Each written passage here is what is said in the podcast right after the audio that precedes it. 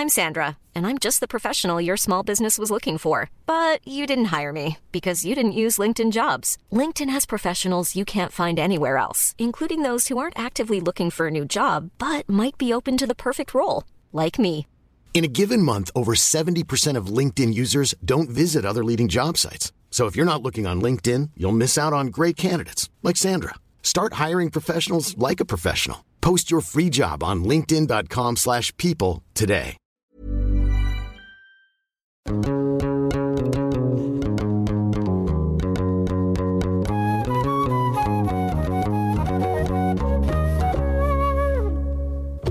Bonjour à tous et bienvenue dans ce nouvel épisode hors série de Jeans Podcast.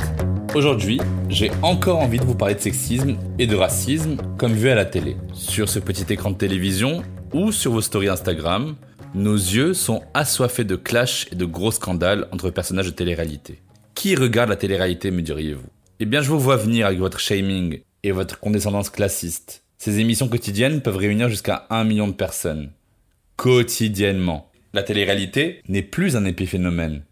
Il s'agit du temple de nos humanités confrontées, incarnées trop souvent par des masculinités hégémoniques et des féminités blessées. C'est un monde créé pour renforcer les codes de la masculinité hypertrophiée, musclée, ravageuse, dragueuse, et de la féminité en mal d'amour, trompée, bafouée, vulgaire, cagolisée, sursexualisée. C'est aussi le haut lieu de la réaffirmation de l'hétérosexualité comme modèle de couple normal. Les candidats, revenant une énième fois pour briser de nouveaux cœurs, alors qu'ils disent souvent ne vouloir jamais faire pleurer les femmes, et les candidates revenant une énième fois tant qu'elles ne sont pas casées et devenues mères, c'est là le destin de la télé-réalité. D'ailleurs, il y a un succès fulgurant actuellement des émissions de télé-réalité sur les familles comme la JLC Family ou la MIF. C'est ce qui est à l'œuvre. Encore quand on essaie de parler de la beurette. Encore une fois, ce mot participe de deux registres que sont le racisme et le sexisme. Son usage renvoie à des jeunes femmes d'origine maghrébine, racialisées et sexualisées selon un imaginaire orientaliste et colon, issu notamment des banlieues, mais qui suivrait le chemin de la citoyenne blanche, libre de ses choix, indépendante, et qui adopte des valeurs françaises, elle. Alors les femmes taxées de beurettes qui font de la télé-réalité, eh bien il y a beaucoup de jeunes qui s'identifient à elles, et elles ont un rôle à jouer pour la jeunesse. Les femmes maghrébines n'ont plus à supporter ni même à porter la responsabilité de l'indigence intellectuelle, de la paresse ou du manque de tact de celles et ceux qui les enferment dans des stéréotypes. Hashtag pas vos beurettes. En fait, il est impossible d'énumérer toutes les femmes d'origine maghrébine qui sont passées dans les émissions de télé-réalité, mais une chose est sûre, toutes ces femmes ont été réduites au stéréotype de la beurette, alors qu'elles sont infiniment différentes. Il y a Leila Ben Khalifa dans Secret Story, Sophia Saidi dans le château de la Star Academy, il y a Nabila, Ayem, Maïva Renam, Sarah Frezou, Marwa Meraska, Mila Jasmine. Oh, oh wait, non en fait, pas Mila Jasmine. Elle s'appelle Marie Germain. Et oui, elle n'est pas arabe, elle n'est arabe que parce que ça l'arrange. C'est ce qu'on appelle, ou ce qu'a appelé en premier Nesrin Slaoui, l'arabe fishing. L'arabe fishing désigne le fait de faire croire qu'on est arabe, avec un corps voluptueux, des longs cheveux noirs, du henné sur la main, alors que ce n'est pas le cas. Le cliché médiatique est préfabriqué avec la complicité des chaînes, parce que tout le monde sait que c'est vendeur. Donc, à partir du phénotype, la télé-réalité fabrique des archétypes. Il faut décoloniser les esprits et effacer les regards coloniaux que l'on porte sur les corps. Il faut tout simplement laisser ces corps de femmes racisées, ou même ces corps queer racisés, s'exprimer authentiquement, au-delà des chiffres de l'audience. Leur sexualité, leur genre, leur origine ne fait pas d'elles et eux des bêtes de foire. Les candidates maghrébines ne sont pas là pour activer un imaginaire préconçu par et pour le plaisir des yeux des Français, en particulier les hommes français cis hétéros blancs. Les médias, les directrices de casting et les productions ont donc une responsabilité collective à ne pas inciter les millions de téléspectatrices à croire en des stéréotypes nocifs, toxiques et humiliants. Ils doivent prendre leurs responsabilités quant à la programmation et à la participation multiple d'hommes infiniment problématiques comme le fameux Ilan Castronovo. Ils doivent aussi réinventer leur modèle d'émission dans les coulisses pour que disparaissent les harcèlements, les agressions post-MeToo et les atteintes à la vie privée. Pour donner donc une autre image de ces femmes maghrébines sur petit écran, j'ai voulu investiguer auprès de personnalités de la télé-réalité elles-mêmes. J'ai donc la joie d'accueillir des invités incroyables qui ont fait bouger les lignes du paysage audiovisuel de la télé-réalité ces dernières années. J'accueille donc Inès Tazi et Rania Saidi. Merci à toutes les deux d'avoir accepté mon invitation dans Jeans Podcast. Bah, merci de me recevoir. Avec grand plaisir. Alors déjà, il y a toujours cette idée que la télé-réalité, ce sont des cas sociaux, des espèces d'énergumènes qui se donnent un spectacle devant des téléspectatrices qui sont aussi des cas sociaux eux-mêmes. Une vision très classiste de ces programmes, donc, qui serait pour les écervelés, les pauvres, euh, ceux qui sont pas bacheliers, ceux qui ont fait un BTS. Les femmes arabes elles-mêmes sont dépeintes, sinon construites, comme des femmes écervelées, pauvres, non diplômées, et qui suivent les codes tyranniques d'une féminité qui les fétichise au regard des hommes, Comment toi, Inès, tu t'es démarquée de cette vision de la candidate de télé-réalité?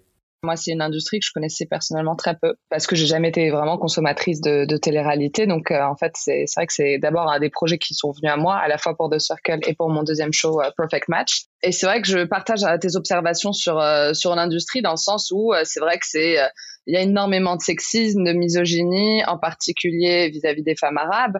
Et j'ai envie de dire même le, ce qui est assez dingue euh, sur euh, les femmes arabes dans la télé-réalité, que souvent on aime qualifier de beurette, qui est un terme que, que je condamne, alors que dans la société, en tout cas française, les femmes arabes d'origine maghrébine, en tout cas, sont extrêmement marginalisées. Paradoxalement, en télé-réalité, on va retrouver des femmes qui n'ont pas d'origine maghrébine et qui vont faire de l'arabe fishing. Euh, c'est l'écrivaine Nesrin Slaoui qui en, qui en parlait très bien. Et donc c'est assez marrant, c'est un peu se nourrir un peu ces, ces fantasmes orientalistes en stigmatisant, en, sexualisant, en objectifiant la femme. Parfois, euh, tu peux aller dans une industrie qui te met pas forcément à l'aise et c'est comme ça que tu vas créer le changement, tu vois. C'est pas une industrie que je cautionnais. Je peux pas dire que j'étais alignée avec toutes les valeurs que l'industrie de la télé-réalité portait et me dire bon bah super, c'est 100% moi. Mais au contraire, je pense que c'est une industrie qui impacte énormément, qui a une énorme influence sur euh, une jeune démographie de jeunes femmes, de jeunes hommes, de représentation, et que on a besoin, euh, de manière à créer le changement, d'avoir des représentations à tous les niveaux sur euh, sur un aspect beaucoup plus sur un aspect beaucoup plus politique, sur un aspect littéraire, sur un aspect de la représentation à la fois à la télé, sur Instagram, etc. Et toi, Rania? Il faut savoir que dans la télé-réalité, euh, il n'y a pas que des personnes euh, qui sont ben, peut-être bêtes aux yeux des gens et qui n'ont pas forcément fait d'études. Euh, c'est pas parce qu'on est beau physiquement euh, que forcément on n'a rien dans le cerveau. je pense que dans la télé-réalité, il y a des gens qui sont très très intelligents. J'en ai vu, j'en ai connu. Dans la télé-réalité, il y a de tout. Il y a des gens timides, il y a des gens qui ont confiance en eux, il y a des gens qui sont très intelligents, il y a des gens qui sont peut-être pas forcément bons à l'école, mais qui sont forts sur d'autres domaines.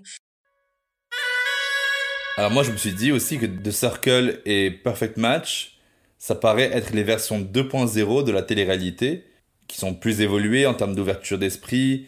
Il y a plus d'affirmations féministes, plus d'hommes aux masculinités alternatives comme Dom euh, dans Perfect Match, plus de personnes bisexuelles, moins de voyeurisme pervers dans les angles de vue de la caméra. Et puis il y a eu toi, j'ai adoré ton approche très sex positive, super empowering, hyper mature, très intelligente. Euh, est-ce que c'était un critère pour toi avant de t'engager dans ces aventures? Euh, c'est une très bonne question. Bon, déjà merci, merci pour euh, pour ces, ces, compliments, ces réflexions. Euh, en tout cas, de Circle, c'était plutôt un jeu, donc euh, j'avais pas trop peur de cette représentation-là par rapport à, tout ce qu'ils allaient couper derrière.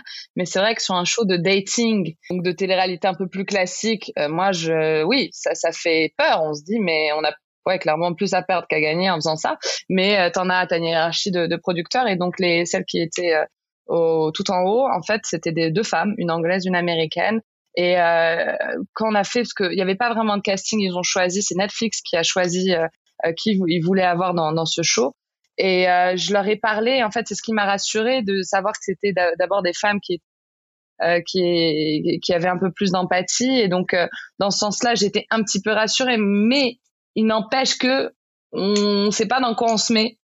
Euh, on ne sait pas quelle sera l'édite. C'est quand même une expérience très agressive. Donc, euh, c'était important pour moi avant d'aller dans le show. Pour moi, j'avais une préparation physique parce que déjà, j'avais même pas capté qu'on allait être dans une villa. Moi, je pensais que c'était un truc genre Colanta à la base. Il y a beaucoup de travail en amont. En fait, je réfléchissais, je me disais si je reste beaucoup de temps en tournage, à un moment, tu deviens très fatigué physiquement, émotionnellement. Tu es, tu étais maxed out. Surtout euh, comme j'ai fait quasi la, la quasi-totalité du tournage. C'était fatigant. C'est important en amont, en fait, de réfléchir c'est quoi tes non-negotiables?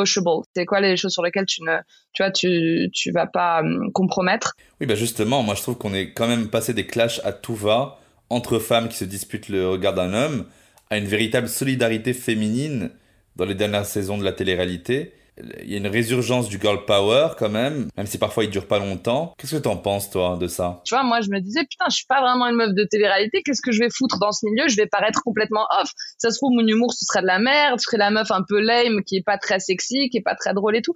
Et au final, je me suis dit, bah il y a moyen d'être euh, protagoniste euh, peut-être d'un show sans être forcément outrancière, sans être forcément utilisant son corps comme outil principal euh, pour attirer les, gens et surtout moi, il y avait un aspect de sororité qui était extrêmement important parce que sur toutes les réalités, il y a ce truc de ah t'as pris mon mec, ah je vais te crêper le chignon et pour moi c'est c'est le c'est l'absurde.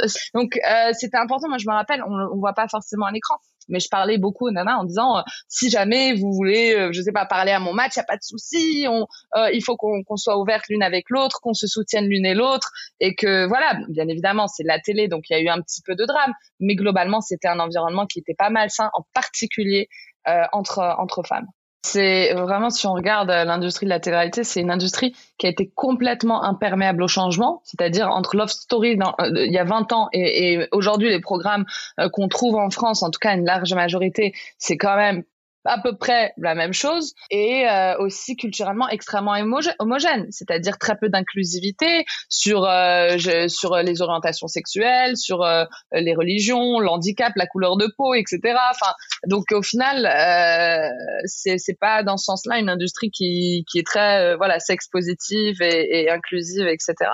Mais en tout cas, Netflix pour ça, ils ont fait un vrai travail, je pense, pour essayer de changer un petit peu la donne.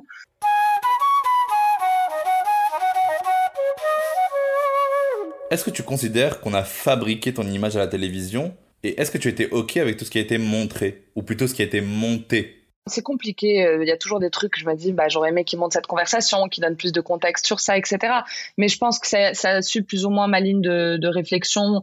C'est-à-dire quand tu es à la caméra et tu sais que tu as un moment clé et que tu vas parler à une personne sur un matching ou un unmatching, la manière dont, dont tu vas construire ta phrase et ta rhétorique, euh, tu la construis de manière à savoir que ça peut pas être coupé. Et donc euh, par conséquent donc il y a, y a, beaucoup de choses auxquelles tu réfléchis aussi. Pour moi c'était important. Je j'étais un peu en, en sorte d'observation euh, métaphysique où je savais que j'étais dans ce jeu où j'étais perdu un petit peu dans ce qui se passait. Et en même temps j'étais quelque part consciente que mon image a un impact sur des jeunes femmes, sur des jeunes filles, sur euh, des jeunes hommes aussi, sur une représentation globale de la femme, et que par conséquent, il fallait euh, que je me que je sois responsable sur ce que je disais, ce que je, je faisais. Mon rapport à mon image étant, tu vois, je l'ai trouvé assez fidèle à moi-même et assez sain. Euh, une attirance entre un homme et une femme, entre euh, tu vois un individu et un individu, c'est quelque chose de naturel. Donc, euh, est-ce que va y avoir des gens chelous? Oui, il y a des gens chelous partout. Mais à partir du moment où je me sens à l'aise avec moi-même et que quelqu'un va me trouver, tiens, tu sais, la plupart de mes messages et de mes DM, euh, quand c'était des, des mecs qui me les envoyaient, ou d'ailleurs des, des meufs, hein, euh, de, de drague, c'était hyper respectueux. C'était, j'ai adoré, tu vois, t'es, jolie, tu me plais, j'aime beaucoup ta personnalité, tu vois, on sent que tu as une, forte personnalité et dire, ben, les gens qui viennent vers moi, ils sont incapables de dissocier mon physique de ma personnalité, de mon humour, de et donc à, ce moment-là, j'ai envie de dire l'attirance, elle est naturelle. You get what you give, tu vois, genre et du coup à ce moment-là, je vais pas condamner, je suis pas le genre de, meuf qui va dire ouais, c'est un mec vient me parler dans un bar, c'est euh, inacceptable, c'est horrible. Non, c'est des c'est des je suis pas du tout de genre de, de, de personnes qui aiment tout condamner. C'est normal. Même moi, je me retrouve dans un bar. Euh, tu vois, s'il y y a, une personne que je trouve euh, attirante, c'est normal que je, je veuille aller lui parler. Euh, donc, euh, donc non, je condamne pas ça. À partir du moment où j'étais à l'aise avec moi-même, je me suis pas sentie euh, objectifiée euh, non plus dans le show, donc ça va.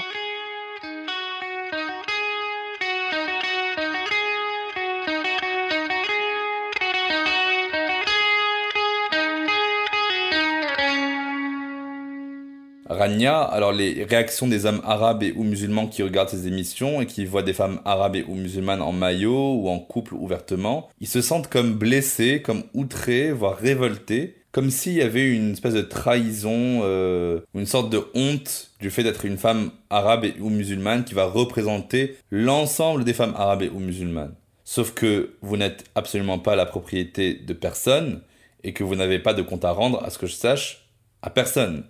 Non? Je suis totalement d'accord avec toi. En tant que femme dans la télé-réalité, c'est vrai que oui, ça a été compliqué au début parce que forcément, quand on grandit dans la culture euh, musulmane, euh, ben, on a peur des préjugés des gens, on a peur euh, du regard de nos oncles, de nos tantes. Donc forcément, il y a beaucoup de, de façons à nous qu'on va hum, peut-être calculer sur le moment, qu'on va pas oser faire parce qu'on va se dire, j'ai pas envie qu'on voit ça de moi j'ai pas envie de faire honte à mes parents forcément mais d'un côté, on se dit, c'est des choses qu'on fait dans la vie de tous les jours. C'est juste qu'on la fait pas aux yeux du grand public. Donc, aux yeux de notre communauté, on le fait peut-être en cachette. Mais après, moi, c'est vrai que je me positionne pas dans, dans cette place-là parce que moi, j'ai grandi dans une famille qui est très ouverte, où forcément, il y a des chrétiens, il y a des arabes.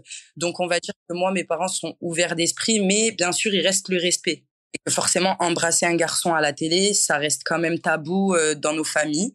Euh, maintenant, moi, c'est vrai que dans mes premières télés, j'étais un peu dans le calcul, donc euh, on voyait pas vraiment une Rania euh, qui était euh, extravertie comme je le voulais, mais mais en même temps, voilà, j'étais moi-même. Ensuite, c'est vrai que quand j'ai commencé à faire mon prochain tournage, là, je me suis dit bon, c'est bon quoi j'ai envie, euh, pourquoi je vais avoir honte, je m'assume tel que je suis, euh, euh, tout le monde est en couple, tout le monde sort avec des garçons.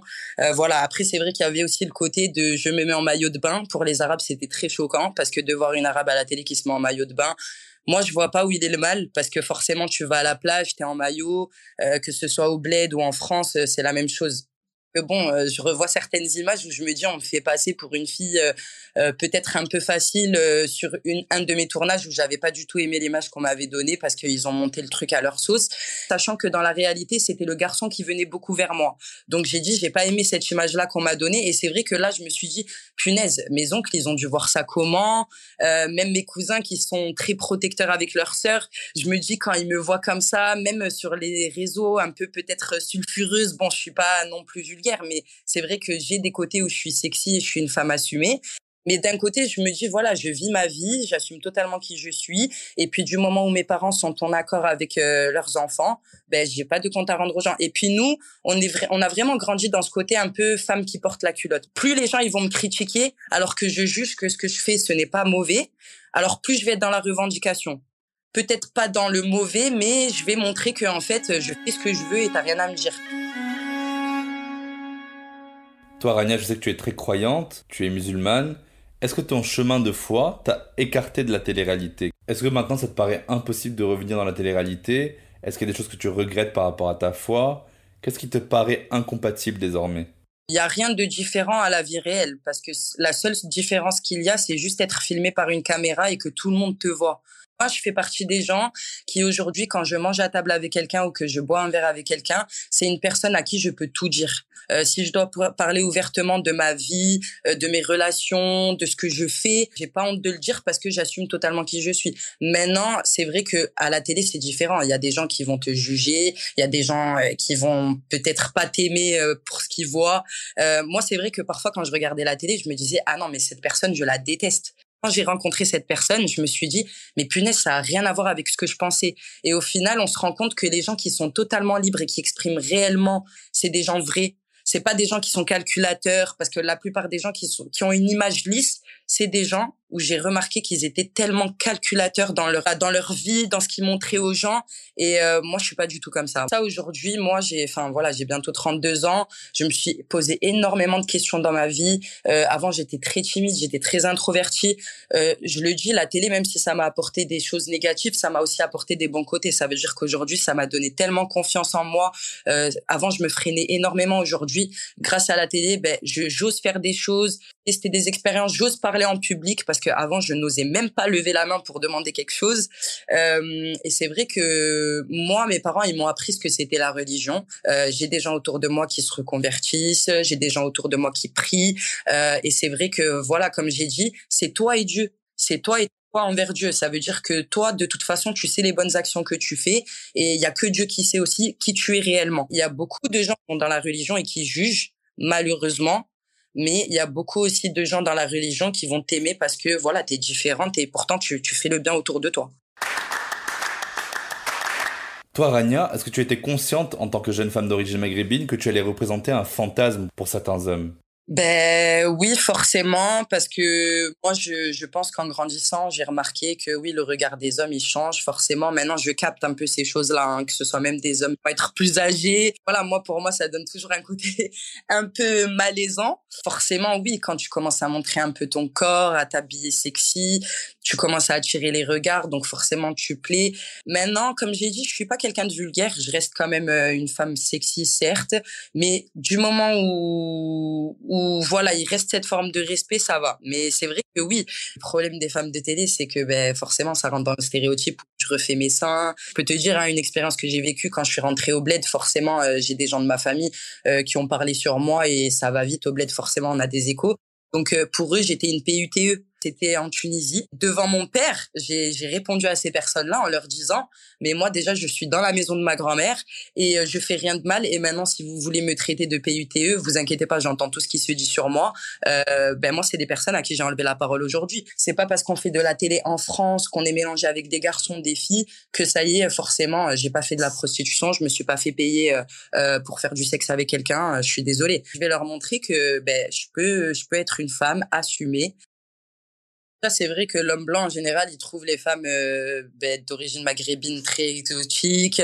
Euh, ils disent qu'on est des femmes qui, a, qui, a, qui avons le sang chaud. Mais euh, c'est pas que euh, les hommes blancs. Hein, c'est vraiment du moment où tu t'exhibes à la télé, forcément, il y a beaucoup d'hommes qui vont commencer à poser les yeux sur toi, qui vont t'écrire des messages, qui vont t'envoyer des photos malheureusement un peu malsaines. Mais après, comme j'ai dit, dans la vraie vie, il y a beaucoup de gens qui nous ont appréciés pour ce qu'on était, euh, parce que c'est vrai que sur les réseaux, tu vas avoir un peu de haters, mais dans la rue, c'est rare qu'on est venu me faire un mauvais commentaire.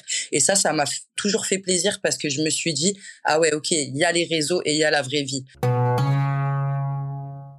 Toi, Inès, il y a une question qu'on va sûrement te poser à chaque fois, mais qui est importante, je pense, euh, pour toutes les personnes qui discréditent complètement la télé-réalité. Est-ce que tous les programmes autour de l'amour, Perfect Match, Love is Blind, la Villa des cœurs brisés, Les princes et les princesses de l'amour, euh, L'amour est dans le pré. Est-ce qu'ils sont scénarisés?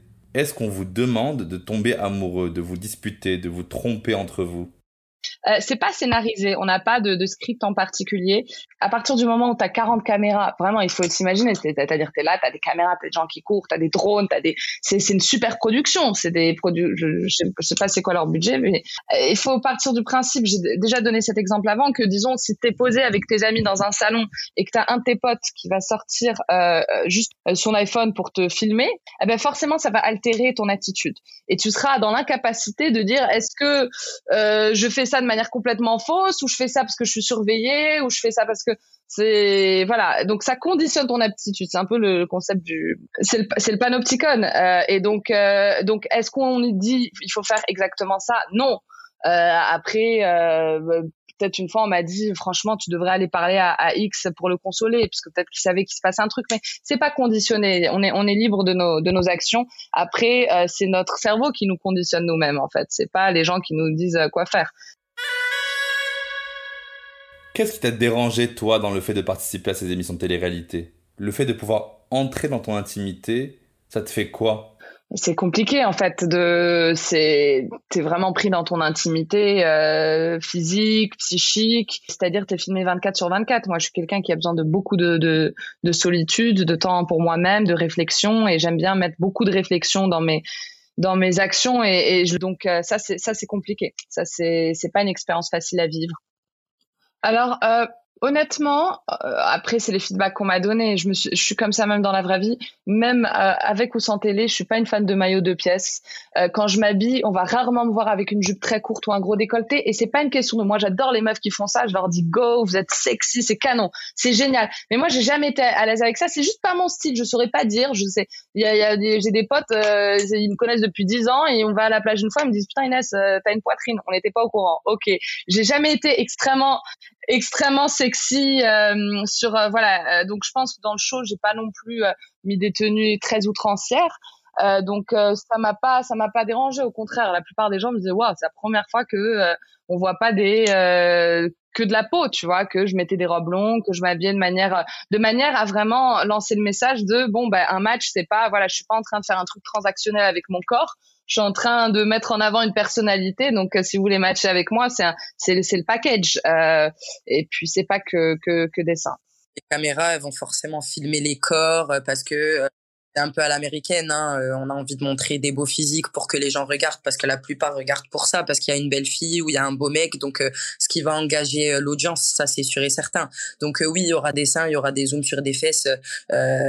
voilà, ça c'est c'est le réel de la télé, mais c'est pas que à la télé. Maintenant, oui, les productions, il y a eu des moments où ils vont te caresser dans le sens du poil avant même de rentrer en programme, parce qu'ils veulent te signer, et puis ils vont te dire oui, t'inquiète pas, tu veux quoi? Ok, vas-y, ça on va voir euh, vas-y, on va te donner ton téléphone, machin t'arrives dans le programme, tu demandes ton téléphone, on te le donne pas, euh, tu dis écoutez, euh, j'ai un business à faire tourner, il me faut mon phone. Des fois on va te l'accorder, des fois on va pas te l'accorder. Il euh, y a un candidat qui va demander son téléphone alors qu'on a interdit à tous les autres de l'avoir. Ben non, parce que ce candidat il nous donne la séquence, ben forcément on va faire un effort avec lui.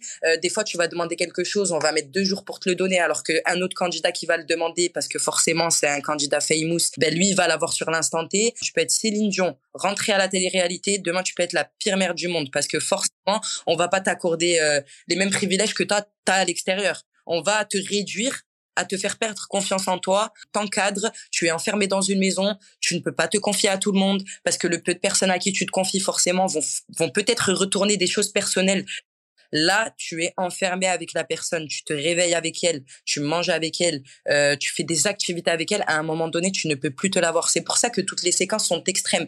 Puis aussi, comme j'ai dit, si demain la production te déteste, tu peux être la, un ange, un sucre, ce que tu veux. Si la production te déteste, elle va te donner une image de connasse. Et c'est réel. Maintenant, euh, qu'est-ce qui se passe dans les productions? Certes, quand tu vas être pas bien, tu vas dire s'il vous plaît, je vais appeler un proche. Ben en fait, euh, ils vont pas te donner ton téléphone. Ils vont te dire non, écoute, euh, devant la caméra, t'étais triste, donc et comme t'as pas voulu jouer les jeux forcément, ben non, on te donne pas ton téléphone. Donc limite, tu vas supplier pour dire, écoutez, je suis pas bien, il faut que j'appelle un proche. des fois, tu vas pas vouloir faire une activité, on va te parler comme si t'étais un gosse de 10 ans. je me rappelle une fois, ma sœur ne voulait pas danser parce qu'elle avait honte. Forcément, elle avait pas envie de faire une chorégraphie devant tout le monde parce que c'était l'activité du soir. On lui a dit, tu prends tes valises et tu te casses. Euh, et en fait, là, elle a demandé à appeler une proche. Ils lui ont dit, bah écoute, si tu veux, tu joues le jeu, tu fais tes ETV et après on te donne ton téléphone. Donc en gros, c'est du chantage. C'est que du chantage. Ça marche au chantage.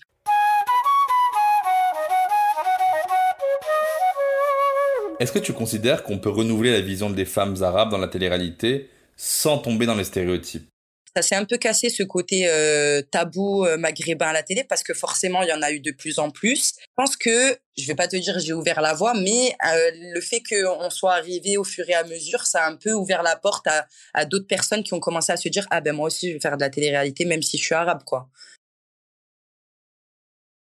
Et toi Inès? C'est intéressant comme question. Je pense que j'ai envie de dire, sans fausse modestie, j'en suis un petit peu le témoignage. Euh, que c'est possible d'être un personnage voilà protagoniste sans être outrancière en mettant en avant euh, mon individualité les gens qui me faisaient un feedback sur ma personnalité ou bien éventuellement après deux cercles j'avais beaucoup de messages qui me disaient putain c'est génial en fait. J'ai senti qu'il y avait une soif en tout cas dans les médias français surtout pour deux cercles France. Il y avait une vraie soif de représentation d'une euh, d'une femme d'origine maghrébine qui était pas euh, voilà euh, soit dans la catégorie de bimbo voilée racaille mais avec un peu de complexité à la fois très fière d'être féminine d'être sexy de, ou d'être entrepreneur ou d'être machin. Parce que au final moi c'est ce qui me frustre dans ce débat et, et, moi je suis ravie de parler aux, médias de euh, euh, parce que je sens que j'ai cette responsabilité là de moi en tant que, que femme arabe en France et, et c'est bien évidemment le, le contexte de, de, du podcast. Mais euh, j'ai pas non plus envie d'avoir euh, enfin voilà quand parfois j'ai des journalistes euh, qui viennent d'autres magazines ou d'autres euh, d'autres backgrounds et qui me parlent juste de moi en tant que femme arabe, euh, je suis aussi Inès. J'ai aussi voilà, on va pas un, un, un, homme en général, on va pas lui dire c'est quoi d'être un homme dans cette industrie. c'est important pour moi de parler de bien évidemment du féminisme, de la représentation de l'inclusivité des femmes d'origine maghrébine dans les médias français, marocains et dans le monde, mais j'ai envie de mettre en avant aussi mon individualité, comme toutes les femmes ont, envie et tous les hommes ont envie. Enfin, c'est c'est relou sinon d'être dans des cases. Finalement, on a tellement besoin de représentation dans les médias qui parlent, enfin de, de médias comme comme ce que tu fais, c'est absolument formidable.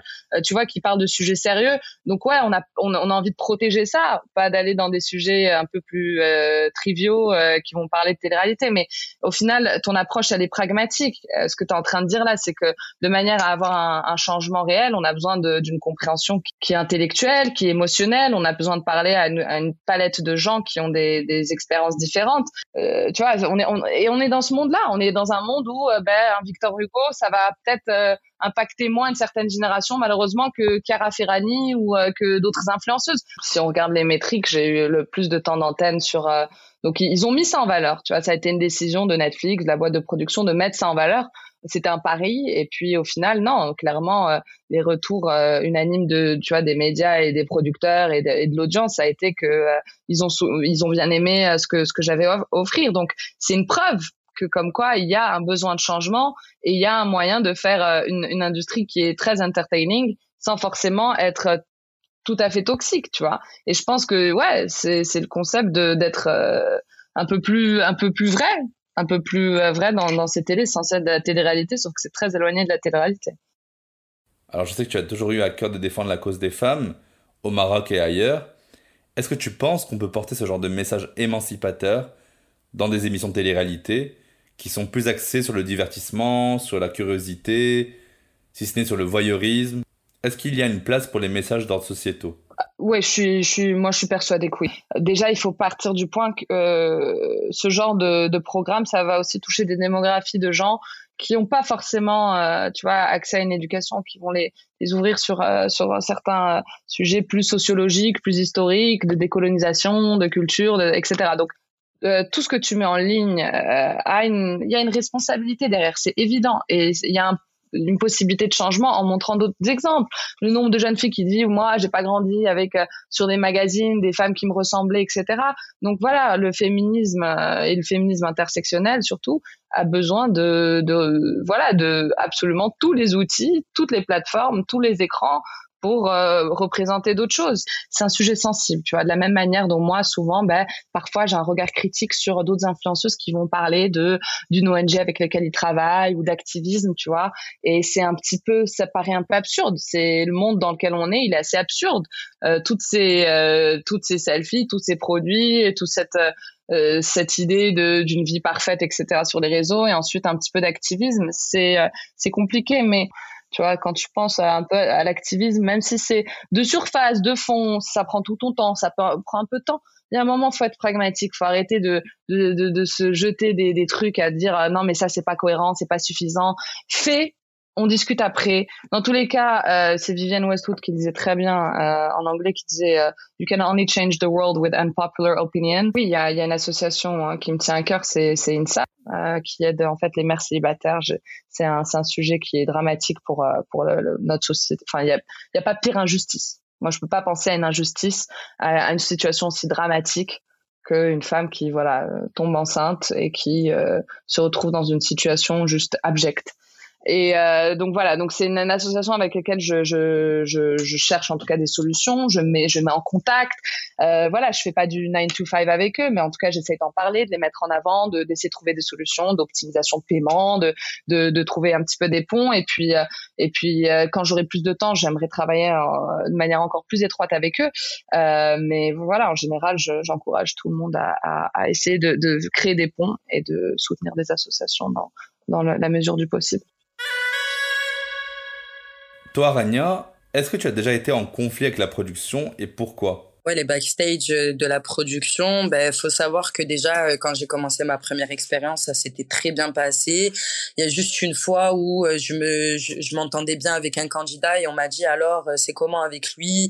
Moi, je voyais pas où il voulait en venir, mais c'est vrai que c'est quand l'analyste a parlé après avec du coup son collègue euh, en lui disant non mais ne la brusque pas que là j'ai compris où il voulait en venir. Euh, en gros, ouais, t'aimerais pas faire quelque chose de plus, c'est-à-dire en gros faire une sortie avec lui pour essayer de vous mettre en couple cette manigance aussi où le candidat, on va lui parler de toi, toi tu le sais pas, mais en même temps lui il va venir vers toi. Du coup, tu sais pas si c'est naturel ou forcé parce qu'il y a une mise en scène derrière. Ensuite, j'ai justement, il y a un candidat qui est venu vers moi aussi euh, à la fin de ce programme, un autre candidat, et je savais que ce candidat devait partir, mais bizarrement, je le voyais beaucoup venir vers moi, et des fois, je le voyais parler avec la production. Donc moi, j'ai senti euh, un peu la patate en me disant, euh, bon, c'est bizarre. J'ai l'impression qu'on le pousse un peu vers moi, et du coup, ça m'a un peu dégoûté de la personne parce que cette personne, j'avais un vrai lien amical avec elle, et je me suis dit ah ouais, ok, c'est le genre de personne en fait prêt à tout pour rester dans le programme. Enfin, j'ai mis un stop dès le départ en me disant c'est mort, il se passera rien. Et, euh, et ensuite, quand j'ai fait mon deuxième programme, c'est là où on m'a dit bon écoute, on aimerait bien voir une Rania amoureuse. Franchement, t'as été super sur le premier programme. Euh, j'ai dit ok, ben faut que le mec il me plaise parce qu'en fait les productions, faut savoir qu'il faut jouer le jeu aussi. Je peux leur dire oui très bien, il y a pas de souci, ok, euh, ben faut que ça soit un beau candidat ou faut que ça soit tel candidat. Donc euh, il y a un peu de je négocie avec toi. Et ensuite quand euh, ben t'arrives sur le moment venu, ben là tu vois comment ça se passe, mais il faut pas non plus euh, tu vois se mettre à table parce qu'il y a beaucoup de gens qui sont manipulés par la production et ils adorent les candidats qui sont malléables parce que forcément ils arrivent à créer des vraies histoires qu'ils ont anticipées dès le début et euh, c'est vrai que moi, je l'avais très mal vécu cette, euh, cette, cette, euh, ce tournage-là parce que ben forcément, le garçon venait vers moi quand les caméras étaient allumées, euh, me disait des choses et puis après, une fois qu'il y avait plus de caméras, je voyais totalement un autre comportement de lui. Et moi, je suis quelqu'un qui est hyper sensible. Ça veut dire que moi, je ressens énormément les choses et que les choses, quand je les vis, je les vis à 100%. Ça veut dire que là, vraiment, c'était quelque chose qui m'avait blessé. J'en ai pleuré. Puis après, on me disait que c'était moi qui étais un peu dans l'extrême, au moment où j'avais pas vraiment confiance en moi. Donc, en gros, ça énormément le doute et je me disais non mais Rania c'est peut-être toi t'en fais trop et tout. Donc en fait là j'ai eu envie d'un moment où je leur ai dit faut que je respire laissez-moi sortir de la maison. Et en fait là on te laisse pas sortir parce que forcément on accorde des privilèges à certains. Mais toi comme t'as pas joué le jeu ben forcément on va pas t'accorder ces privilèges là puis après comme j'ai dit il y a le fait que quand tu sors de cette émission là tu n'as pas d'accompagnement, euh, le psychologue, tu n'as pas de psychologue à la fin, donc T'as plein de choses que t'arrives pas à comprendre. T'as le contre-coup, euh, t'as la médiatisation, t'as le fait que ben les gens te reconnaissent. Tu dois changer ta vie euh, parce que forcément t'as pas envie qu'on te suive jusqu'à la porte de chez toi. Et en fait, ça m'a créé une phobie. Je te dis sincèrement, ça m'a créé vraiment une phobie où j'allais même pas dans les endroits publics parce que toutes les cinq minutes, c'était vraiment le moment où c'était très médiatisé. Les gens venaient souvent vers moi pour me parler, me demander une photo. Puis Dieu merci, heureusement que j'ai été entourée par des bonnes personnes qui ont été vraiment là et qui m'ont aidé et accompagné, même si on avait très peu. Mais déjà, qu'est-ce qui t'a motivé à faire de la télé-réalité à la base? Est-ce que c'était pour devenir influenceuse et gagner ta vie plus facilement? C'était pour trouver l'amour, vraiment, de manière authentique? Tout le monde va te dire l'argent et tout. Certes, ok, euh, euh, il y a ce côté financier, mais moi c'était pas du tout pour ça parce que je te dis sincèrement, je travaillais, j'étais une femme indépendante. Nous, on était dans les débuts de l'influence avec Raoul. Nous, on a grandi en tant que jumelles. Notre mère, elle a toujours aimé nous habiller, on aimait le prêt à porter c'était vraiment le début de l'influence. Et en fait, si tu veux, on nous a approchés à l'âge de 18 ans. Et en fait, ce qui s'est passé, c'est parce que tu te dis, putain, j'ai envie de faire l'expérience. C'est euh, une émission que je regarde tous les jours. Moi aussi, j'ai envie de la vivre. Forcément, il y a le fait d'être connu. Ça, c'est clair et net. Tout le monde qui n'a pas envie d'être connu, euh, tu vois.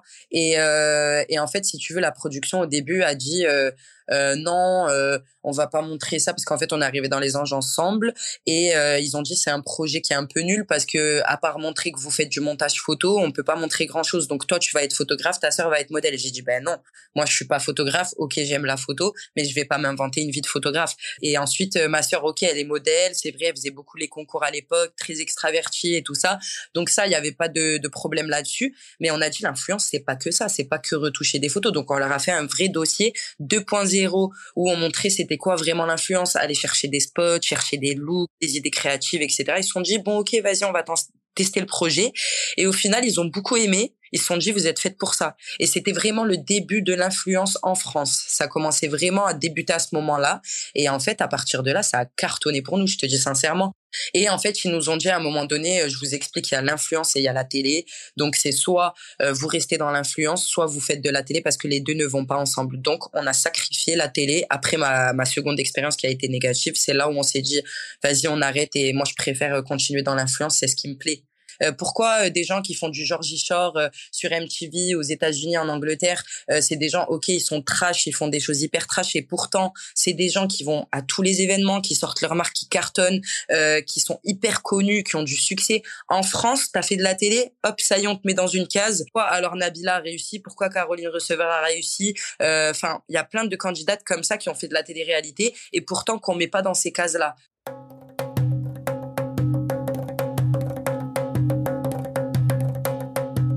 Nous allons conclure, mais avant, dans chaque épisode de Jeans, on déconstruit ensemble un mythe ou un mytho qu'on m'a dit ou que j'ai souvent entendu. Il y a quelques années, le père d'un ancien ami, un peu tradit, m'avait dit euh, Je suis désolé, une nénette qui se respecte, elle va pas montrer son cul à la télé, dans des émissions où elle fait semblant chercher l'amour, où elle dévoile son intimité comme ça devant tout le monde, juste pour de l'argent. Faut pas venir pleurer après quand on les trache sur les réseaux, hein. Qu'est-ce que vous lui auriez répondu à ma place?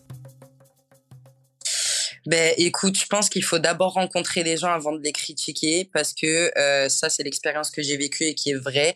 Il faut d'abord rencontrer les gens avant de juger parce que c'est vrai que ce qu'on voit des fois c'est un jugement faussé c'est d'une absurdité telle que euh, c'est il faut prendre ça à plusieurs euh, à plusieurs euh, échelles.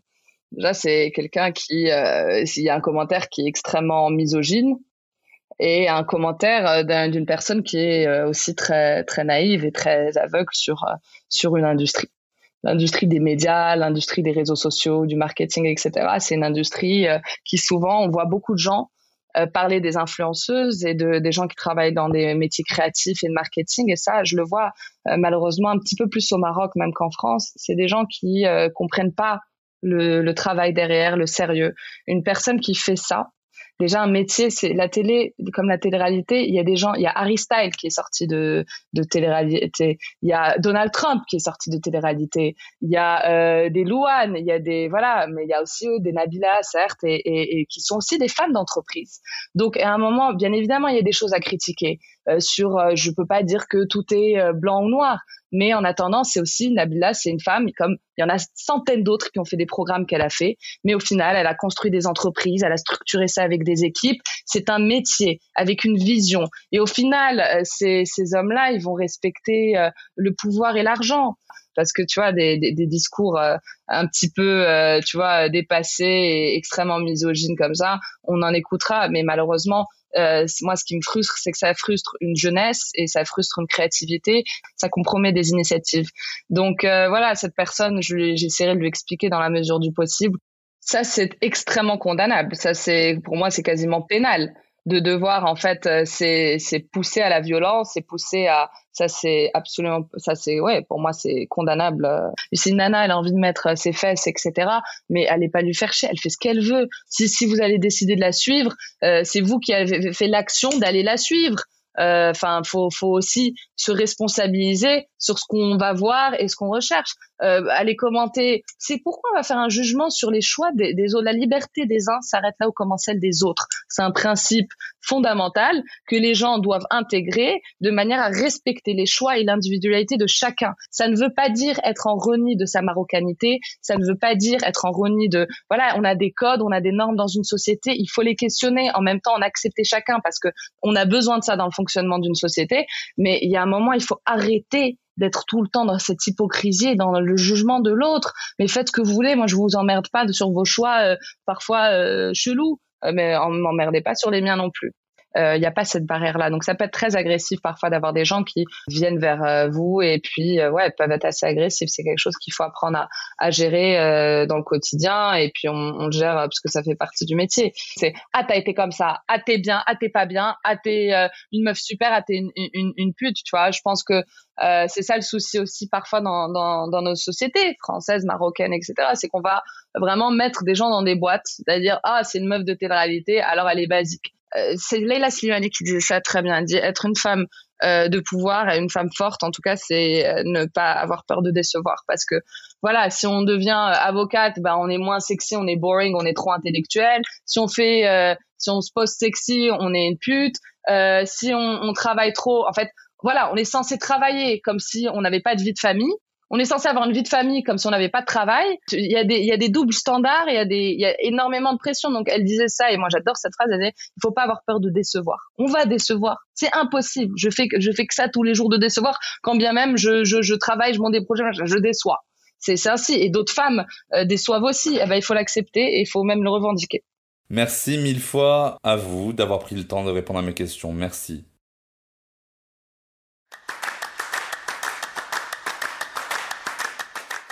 Pour rappel, la Villa des Cœurs Brisés, qui s'était déjà montrée queer-friendly par le passé, ne misait que sur un casting 100% hétéro depuis quelques années. Les productions intègrent enfin des personnes LGBTQIA+, autrement que pour les ridiculiser ou les pointer du doigt comme des ovnis ou des bêtes de foire ou des monstres. Ces personnes-là ont même le droit de concourir en tant que couple de femmes dans la bataille des couples. La deuxième saison avait accueilli Eddie, candidat gay emblématique révélé dans Secret Story, dont certains et certaines se rappellent peut-être encore la relation avec le très musclé Smaïl, bien qu'elle fût de courte durée. La saison suivante, Fanny faisait son coming out bi dans l'émission, avec l'espoir de nouer une histoire avec une femme. C'était en 2018. Cinq ans plus tard, la villa rectifie enfin le tir.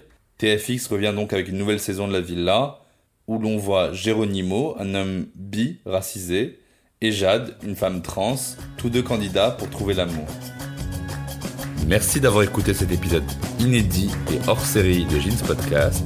Que vous soyez sur Spotify, Apple Podcast, Google Podcast, Deezer ou autre, n'oubliez pas de vous abonner au podcast Jeans et de laisser vos questions, vos commentaires. Mettez 5 étoiles sur toutes les plateformes. Abonnez-vous au compte at jeans-du-bas podcast sur Instagram. Poursuivez votre écoute de Jeans avec tous les épisodes disponibles. Partagez autour de vous, car il y a sûrement quelqu'un quelque part qui a besoin de ce message d'amour et de paix. A bientôt dans Jeans Podcast.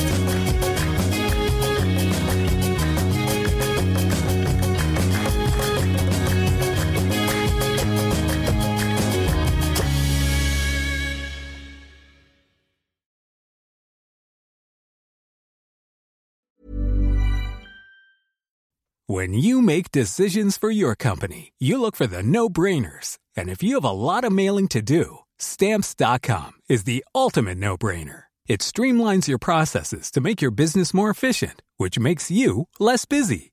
Mail checks, invoices, legal documents, and everything you need to keep your business running with stamps.com. Seamlessly connect with every major marketplace and shopping cart. Schedule package pickups and see your cheapest and fastest shipping options from different carriers with rates up to 89% off USPS and UPS rates. And with the stamps.com mobile app, you can take care of mailing and shipping wherever you are. Make the same no-brainer decision as over 1 million other businesses with stamps.com. Sign up with code program for a 4-week trial plus free postage and a free digital scale. No long-term commitments or contracts.